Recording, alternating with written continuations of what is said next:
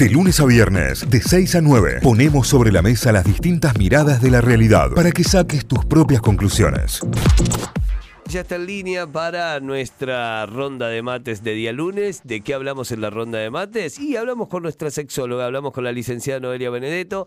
Ustedes el domingo en su Instagram, en leak.noeliabenedetto, le dejan el tema del cual quiere o les gustaría el que hable. Selecciona de ahí o ve la gran mayoría de los pedidos y hoy trae para desandar este tema. Hoy, hoy, despatologización de las prácticas sexuales en el día lunes. Noé Benedetto, buen día, bienvenida a Notify, ¿cómo va? ¿Se nos fue? No. Ahí está, ahí está, no, Ah. no, ahí está, ahí está, ahí está, ahí Ahí está. estoy, estoy- ah, tenía desactivado el micrófono, Ahí perdón, ahí buen día, buen día a todos y todas. ¿Cómo andamos? Sí, estaba muteada, muy bien, muy bien, acá andamos, todo en orden, ¿ustedes? Bien, bien, excelente, excelente. Yo eh, recién decíamos, eh, una parte de esta mesa está bien, que es la parte bostera, la otra parte de River no está tan bien. ¿Vos, Noé, de qué parte de la mesa estás? Eh, yo en realidad no soy como militante de la causa, pero soy de River, Ah, digamos. bien. Bien, bien, perfecto, está bien. Te, Eso, te acompaño en sentimiento. no, pero viste, eso te desliga de cierta, de cierta responsabilidad futbolista, es cierto. Es decir, yo- Claro, no, no puedo decir que hay una pasión Claro. atravesado a eso, digamos, pero si yo tengo que, que, digamos, hacer un, un checklist de, de, bueno, cuál, de, de qué cuadro de fútbol, de Claro, River. Va, va de River, Bueno. perfecto. Bueno, eh, nos metemos con el tema del día, tema que te sugirieron ayer en, en tu Instagram. Sí, la verdad que están tirando temas cada vez más eh, pulentas y, y se nota así como mucha lectura del, del, del fit, digamos, al momento de, de- de conformar los pedidos. Así que nada, estoy como muy, muy halagada.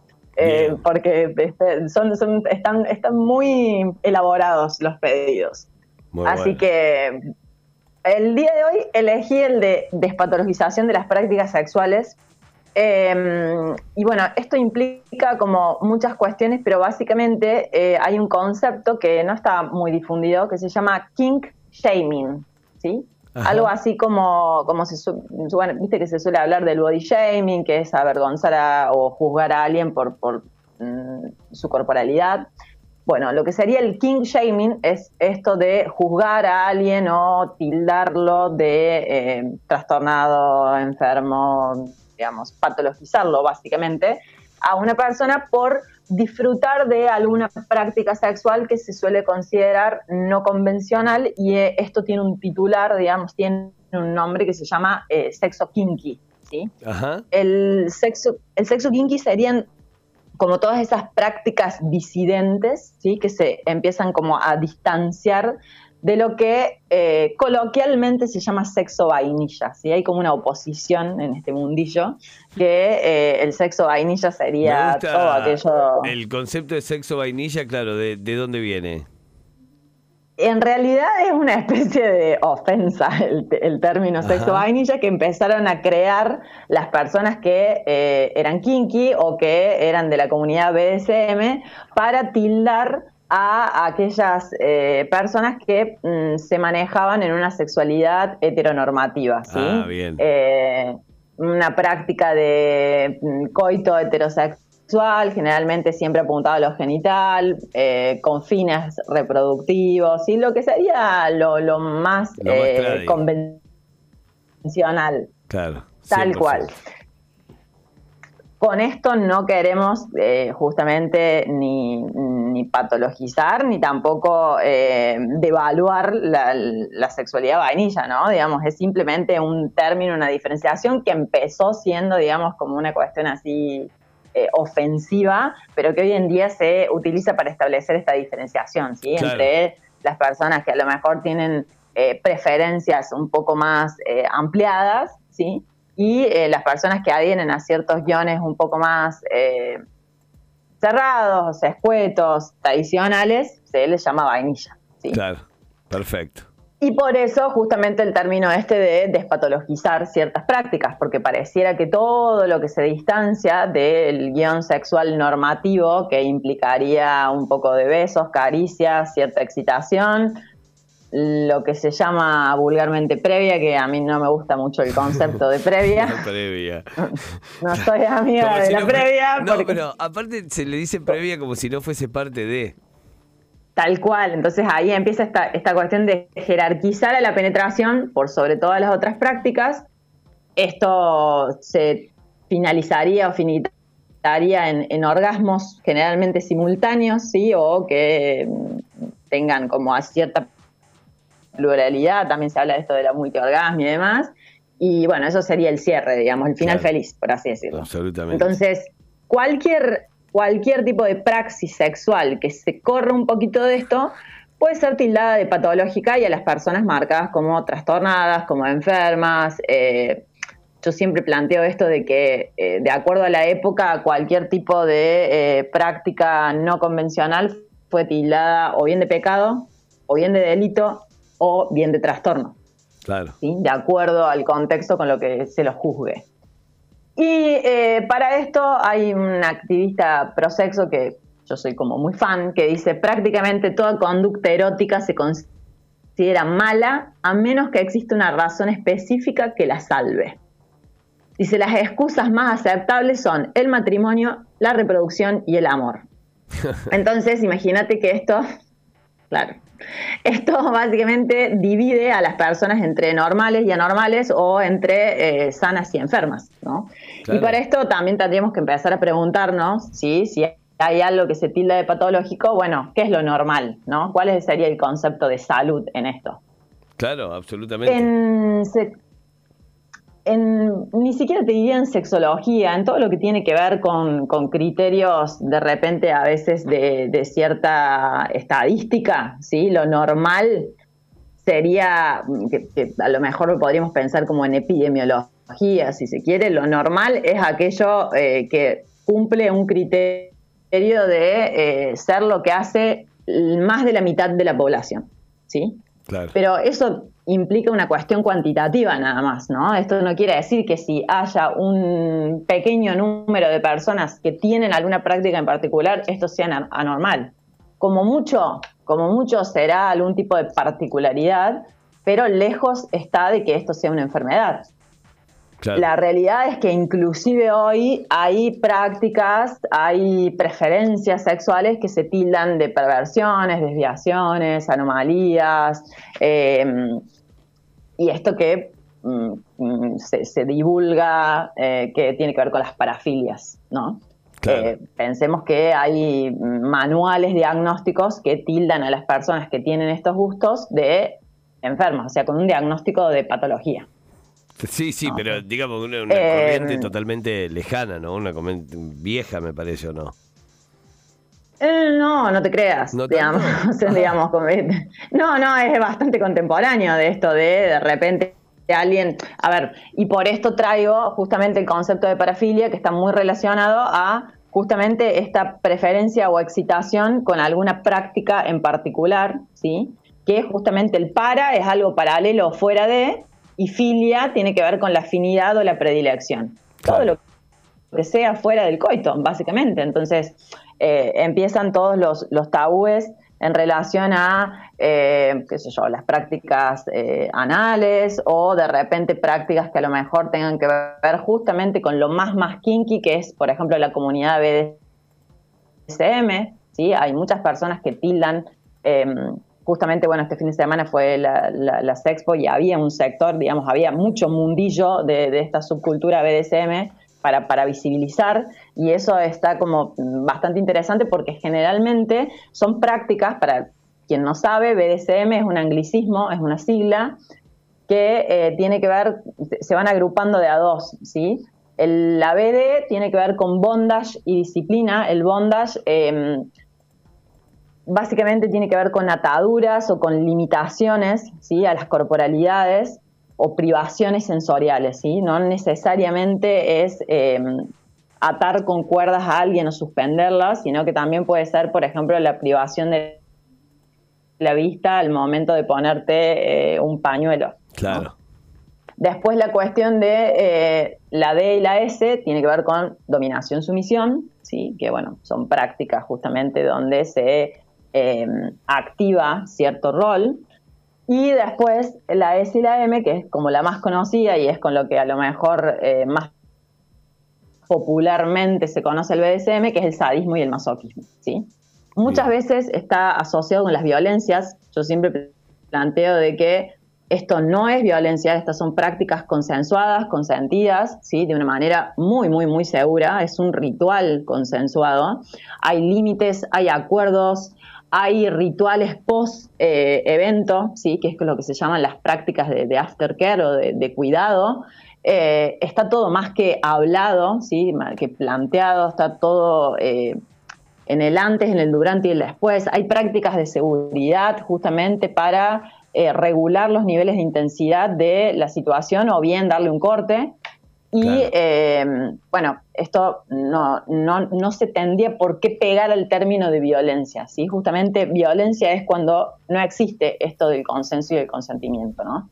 Entonces, eh, gracias a que durante mucho tiempo y actualmente se sigue tildando a las personas con ciertas preferencias particulares de enfermas, ha habido mucho desarrollo en cuanto a investigación, ¿sí? Hay mucha evidencia que como resultado arrojan que las personas que tienen estas prácticas puntúan en niveles bastante altos de bienestar psicológico. ¿sí? Es una experiencia que les resulta saludable porque eh, es un espacio de, ocio satisfactorio. qué bueno. Y eh, también hay indicadores que plantean, claro, que, que suelen ser como personas más conscientes y comunicativas acerca de sus deseos sexuales. Porque obviamente el hecho de registrar y hacerle lugar a algún tipo de preferencia no tan normativa, imagínate que implica prestarle atención a otras cosas. Claro. Entonces, eh, primero es darme cuenta y en segunda instancia también poder comunicarlo y en tercera instancia compartirlo con algunas personas. Entonces, eh,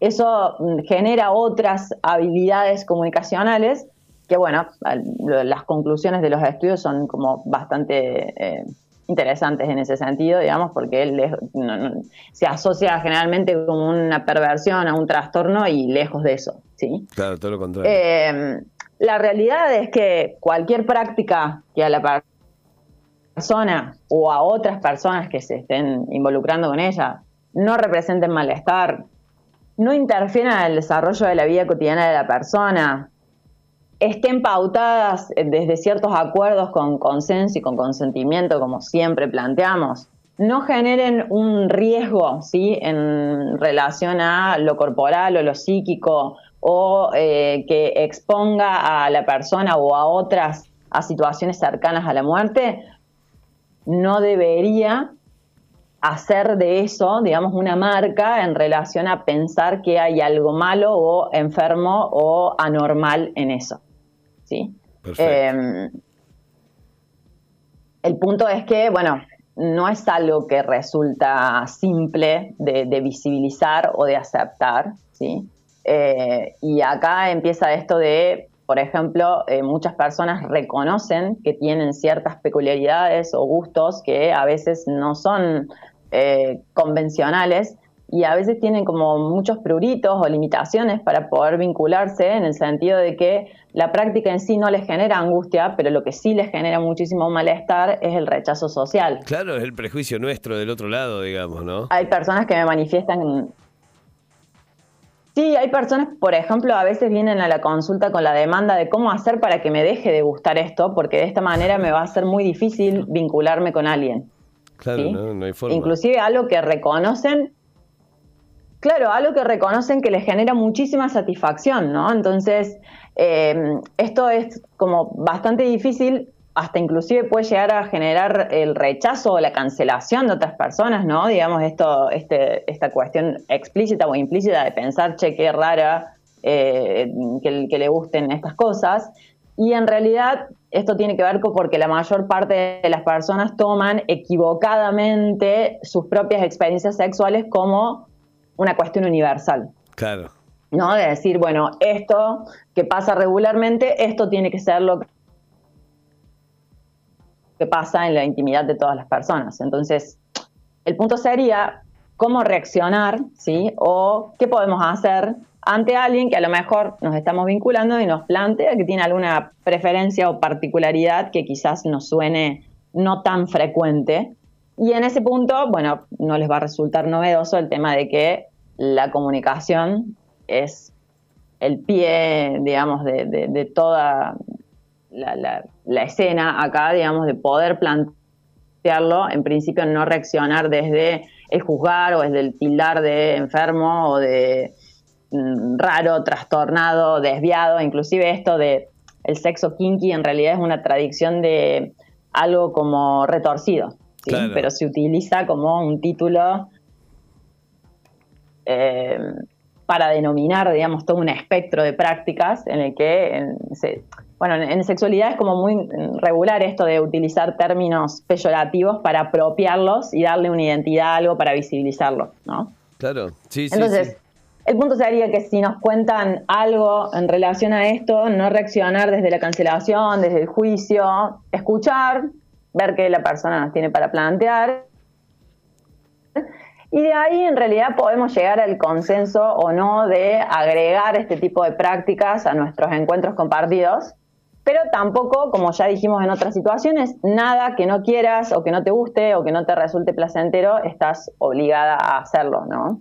Eh, en este sentido, Rubin dice que alguien no quiera hacer algo no significa ni ausencia de buen gusto, ni de salud mental, ni inteligencia de ninguna de las partes, simplemente que es algo que va o no va con tus preferencias, ¿no? Pero de ahí a tildar a una identidad erótica de patológica es bastante complejo, no tan solo por el malestar que le genera a la persona, sino por todo el estigma social. Claro. ¿Sí? Porque pensemos que si bien no es visible lo que hacemos en la intimidad, muchas personas son canceladas de ciertos sectores o de ciertos espacios por adherir a ciertas prácticas.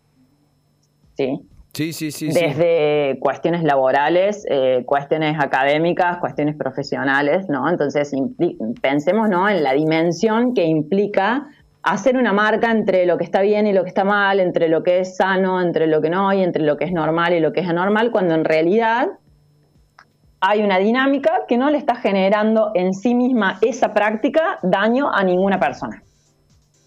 ¿sí? Sí, y es una elección y para esto también... Es una elección propia y con reglas y con todo, ¿no? Tal cual lo que planteabas. Por eso, eh, digamos, eh, hay cosas que tienen que ver con la intimidad y con la privacidad de las personas que a veces, digamos, se, exponen, ¿sí? Y esa, esa exposición a veces genera muchísima expulsión, ¿no? Entonces, eh, acá el punto justamente es pensar de, que en realidad los padecimientos ¿sí? o las cosas a trabajar desde la salud mental no tendrían por qué eh, ser cuestiones que atañen a algo que le resulte placentero a la persona y que no afecte al contexto, ¿no? Por eso tiene que tener como ciertos criterios, ¿no? Esta cuestión de que todas las partes involucradas estén desde el consenso y el consentimiento y también que tengan la capacidad psíquica y la edad para consentir, ¿no? Porque alguien te puede decir que sí y tener un criterio eh, de edad fuera de lo legal, ¿no? Acá también se cruzan cuestiones legales, ¿no? Eh, pero puede suceder que alguna de estas prácticas o alguna de estas situaciones amerite una consulta en salud mental, ¿sí? pero no por la práctica en sí, sino porque alguien quizás esté eh, angustiada de sobremanera por, lo que implica esto, ¿sí? A veces, digamos, las consultas es sobre todo para trabajar esto de la despatologización y de la, de la desculpabilización de la persona consigo misma, ¿no?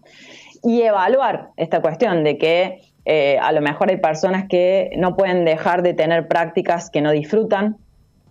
También puede haber personas que eh, las prácticas que disfrutan las ponen en riesgo. Entonces, también se trata de acompañar justamente para reducir esos riesgos, ¿sí? O a veces pueden poner en riesgo a otras personas y bueno, obviamente que también hay que tratar de eh, hacer un abordaje para que eh, esa situación no tome otras dimensiones, ¿no? Pero el mensaje, digamos, con esto de que queremos dar es que si de repente eh, es de tu preferencia alguna práctica que no sea tan convencional, hay una, hay una sexóloga que, dice, la primer parafilia la tenemos con el pene y no le decimos parafilia, y eso me parece como muy atinado, porque la realidad es que si una parafilia o un fetiche es digamos, alguna parte del cuerpo o algún objeto que tiene que estar sí o sí exclusivamente para que se dé cierta situación de, placer o satisfacción, bueno, con el pene en, la situación de coito terminamos haciendo eso, ¿no? Claro. Entonces, que las personas le puedan llevar el apunte a esas preferencias, que no las cancelen, que no las repriman, que puedan ver las condiciones de posibilidad de llevarlas a cabo en situaciones individuales o bien compartidas, que no consideren que esto las va a dejar afuera de ciertas posibilidades vinculares, ¿sí? Hay gente que dice, no voy a poder armar una pareja o una familia si a mí me gusta esto y en realidad hay personas con los gustos más diversos y nada nos determina que no podamos encontrarnos, ¿no? Para, para compartir estas cuestiones.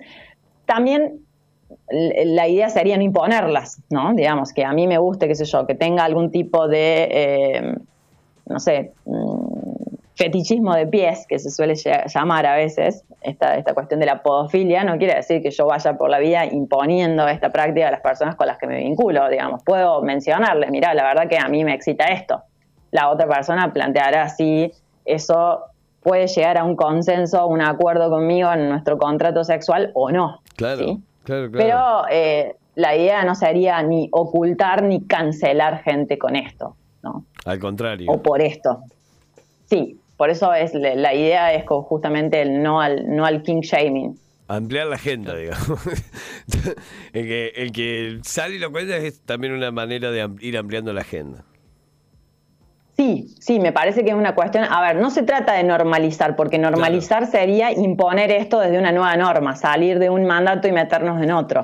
Pero sí visibilizar y naturalizar y justamente esto de no tener esta reacción de pensar que uh, mm, te gusta esto, estás desviada, estás dañada, estás enferma, porque en realidad eh, básicamente eh, hay un criterio establecido de lo que sería un guion hegemónico, que bueno, son todos estos pasos que nombramos hace un rato, pero eso, digamos, se ha reproducido y es lo más eh, popular, por así decirlo, porque cumple con estas excusas del amor, la reproducción y el matrimonio. Claro.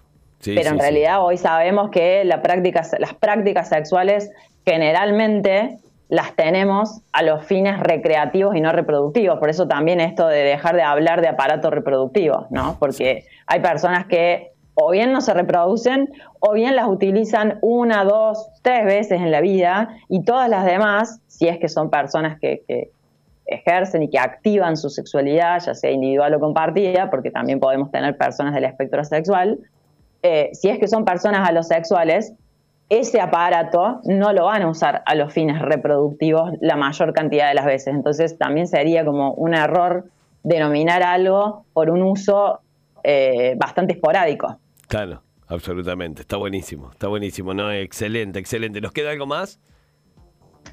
Sí, hay un autor que justamente habla sobre esto y es Luis G. Martín y, tiene una reflexión que me gustaría dejarles que dice, el erotismo puede ser el acto humano más ridículo o el más sublime, pero solo tiene dos reglas, el placer y el consentimiento responsable.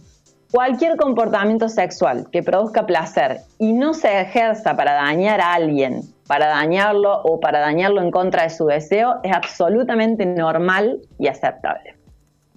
Excelente, excelente. Gracias, Noé. Muchísimas gracias. Como siempre les digo, la encuentran en lic.noelia Benedetto, nuestra licenciada, nuestra sexóloga, que los días lunes viene aquí a nuestra columna para charlar de un tema que ustedes le pueden ir sugiriendo a través de su Instagram, lic.noelia Benedetto. Hoy va a estar publicada la columna también en nuestras redes, en la página web, en el podcast y demás. Gracias, Noé. Que tengas buena semana.